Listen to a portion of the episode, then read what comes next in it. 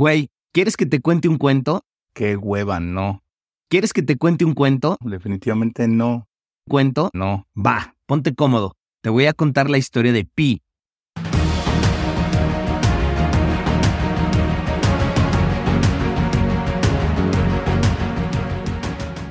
Bitácora 74, página 4. Había una vez un comandante de los ejércitos del norte, general de las legiones Fénix, fiel servidor del verdadero emperador. Como máximo décimo meridio, haz de cuenta. El general era reconocido por su lealtad al imperio, pero sobre todo por sus logros, por sus conquistas. Era casi imposible que perdiera una batalla. Todos los días, al final del día, con el último aliento que le quedaba, se aislaba del mundo en su fortaleza de la soledad para poder hacer inventario. Recordaba de atrás hacia adelante todo lo acontecido durante el día, con memoria fotográfica, absolutamente todo. Comenzaba por lo más reciente, probablemente que había cenado, y así hasta el momento en que se despertó.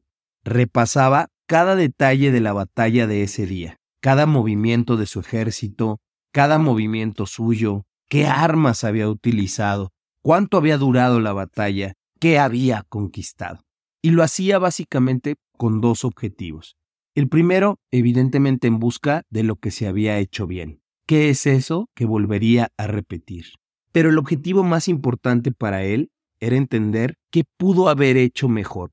Él sabía que si se confiaba, eso le podía causar la muerte a él y a su ejército. Todos los días buscaba una respuesta. Debía existir una forma de ganar y conquistar sin derramar tanta sangre donde no sería necesario pagar el costo tan alto que tiene una guerra. Es más, debería existir la forma de conquistar incluso sin pelear. Él era muy creyente de los dioses y como cada noche lo dejó todo en sus manos. A la mañana siguiente vio un resplandor inusual que dibujaba una silueta de una mujer. Era la diosa Hipnos, hija de Nix. ¿Como de hipnosis o cómo? Exacto, era la diosa de los sueños. Hipnos traía de la mano a un niño, se acercó al general y le dijo, Él tiene la respuesta a tus preguntas, pero para acceder a su sabiduría hay tres condiciones. La primera, debes tomarle de las manos y verlo a los ojos para poder hacerle una pregunta. No importa cuánto ruido exista alrededor, tú podrás escucharlo fuerte y claro mientras tengas contacto.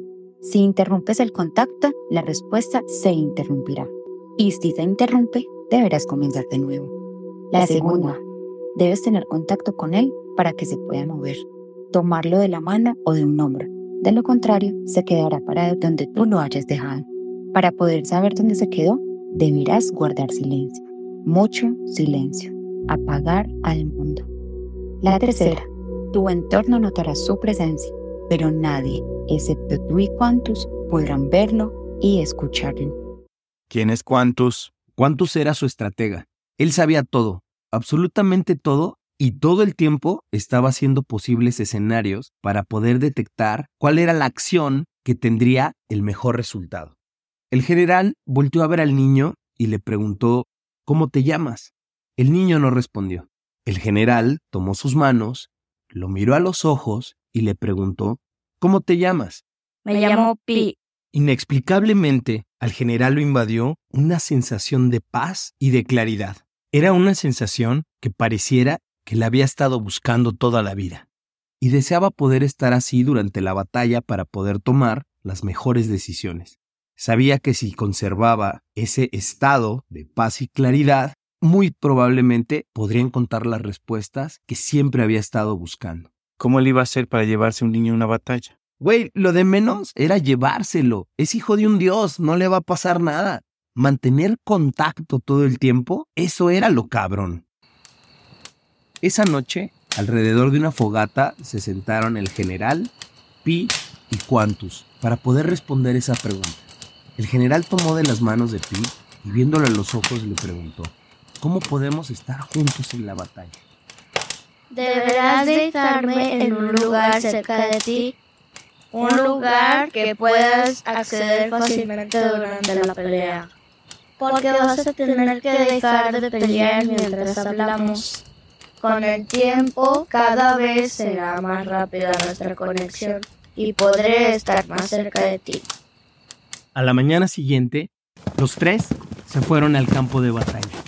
El general era un hombre que entendía de disciplina y que entendía del poder de la constancia. Él sabía que solo a través de la disciplina y la constancia podría engranar a pie en su vida de una forma en la que pudieran trabajar de la mano, de la mano con Pi y de la mano con Quantus. Yo soy Calo García. A ver, a ver, espérate, espérate. ¿Y les funcionó la estrategia? Yo creo que sería más importante responder cuál sería tu estrategia para poder librar tus batallas de la mano de Pi. Imagínate que pudieras librar tus batallas en completa paz interior. ¿Qué lograrías? ¿Cuánto lograrías? ¿Qué tan lejos podrías llegar? Yo soy Calo García y recuerda que no se te vaya ni un día sin pena ni gloria.